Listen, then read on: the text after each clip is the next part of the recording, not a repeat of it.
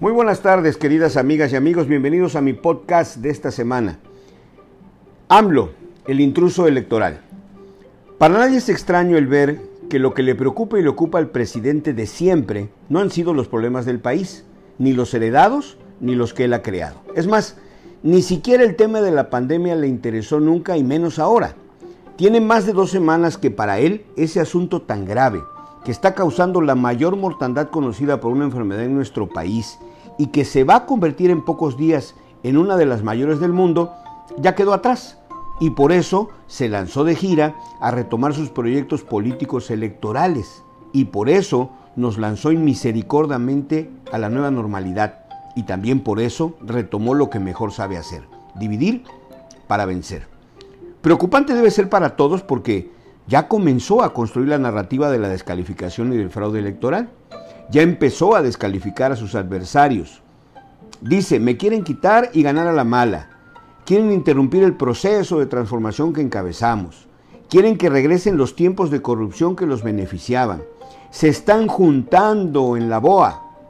Están aliados con intereses extranjeros y, y muchas otras cosas más que dice.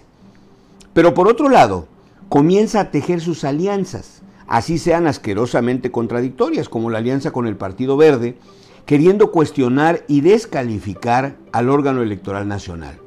También amenazando, maniatando con la falta de recursos económicos a los gobiernos de los estados que no les son incondicionales. Pensó seguramente en un principio que la pandemia del coronavirus le caería como anillo al dedo, en el sentido de que ésta serviría para afianzar el proceso de transformación concebido por la 4T, pues creyó que mientras la emergencia sanitaria estuviera presente, las resistencias a los cambios se suspenderían ante la necesidad de atender primero los problemas de salud. En ese lapso, pues se podía aprovechar para realizar reformas de fondo muy importantes, como las que quiso hacer con el SAT, con el INEGI, eh, con, los, el, dinero de, el dinero de las aportaciones de los trabajadores, todas anunciadas en iniciativas presentadas por sus legisladores morenistas. Pero ante la crítica y los señalamientos de la oposición civil y partidista, tuvo que suspender e incluso retirar. Sin embargo, retomó nuevamente su estrategia porque la pandemia se prolongó más de lo pensado y López Gatel pasó de ser el rockstar de la cuarta transformación a el responsable de la tragedia de salud más grave de la historia reciente del país. El número desproporcionado de casos tanto por no haber tomado las, previsiones debidas para atacar el problema, como por su negativa a instrumentar pruebas y rastreos como única manera aconsejada de contener el ascenso del virus, es gravísima y será sin duda una de las causas por las que seguramente no podrá ganar la mayoría legislativa federal ni las locales el año que entra. La caída de su popularidad, el desgaste de su imagen, la pérdida del teflón que lo acompañó durante la elección y en los primeros dos años se gastó. Ya más de la mitad de los mexicanos muestran y expresan su desacuerdo con sus políticas y cada día es más severo y ríspido el trato que recibe de más de la mitad de la población. Y si le añadimos la crisis que viene en pocas semanas, la económica, anunciada por todo el mundo, que la mexicana será la mayor debacle económica de América Latina, con pérdidas brutales de crecimiento, del PIB, de empleos, de inversiones, de crecientes desacuerdos con organismos mundiales, internacionales y por supuesto nacionales, de pleitos y de falta total de entendimiento con la iniciativa privada para poder articular un plan de rescate conjunto.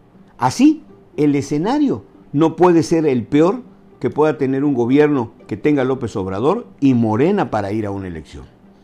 El presidente, lo cierto es que ya no transmite ni confianza ni esperanza. Su único refugio es esa clientela formada por millones de beneficiarios de recursos a través de programas identificados con la administración morenista. Esa es su base, desde la cual intentará ganar las elecciones del 2021 pero sabe también que ante los problemas que describimos líneas arriba, con eso no le alcanza.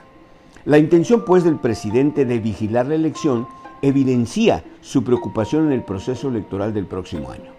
Tiene perfectamente claro, porque él así logró ganar en su tercer intento, que una oposición unida, con operación política en medio de una profunda crisis social y económica, tiene todas las posibilidades de detener y revertir la cuarta transformación.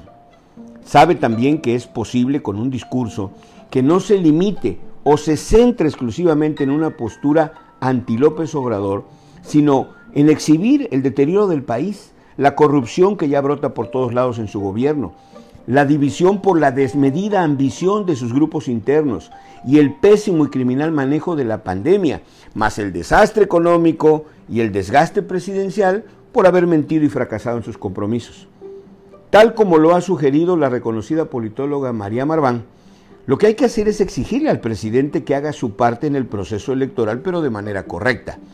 Primero, pues que desbarate su ejército de operadores electorales llamados los siervos de la nación, que audite y transparente todos los padrones de sus programas sociales, todos electoreros, que bancarice a todos los beneficiarios de sus programas, que transparente ayudas y dádivas con motivo del COVID-19, que quite todos los logos y colores de Morena de sus programas sociales, que deje de polarizar, que audite todo el gasto federal con números reales, no con otros datos, que deje sus giras y se ponga a gobernar, que no meta las manos en el nombramiento de los cuatro consejeros del INE y que atienda la pandemia como prioridad y como obligación moral. Claro, dependerá de la oposición, de su inteligencia, de su lealtad a sus principios y de sus actividades futuras, del abandono de las mezquindades y traiciones que se logre el objetivo. Ojalá y así sea, porque este país no va a aguantar más sin pesos y sin contrapesos reales, formales y legales. Trabajemos todos ya en serio, en serio en esa meta. Muchas gracias.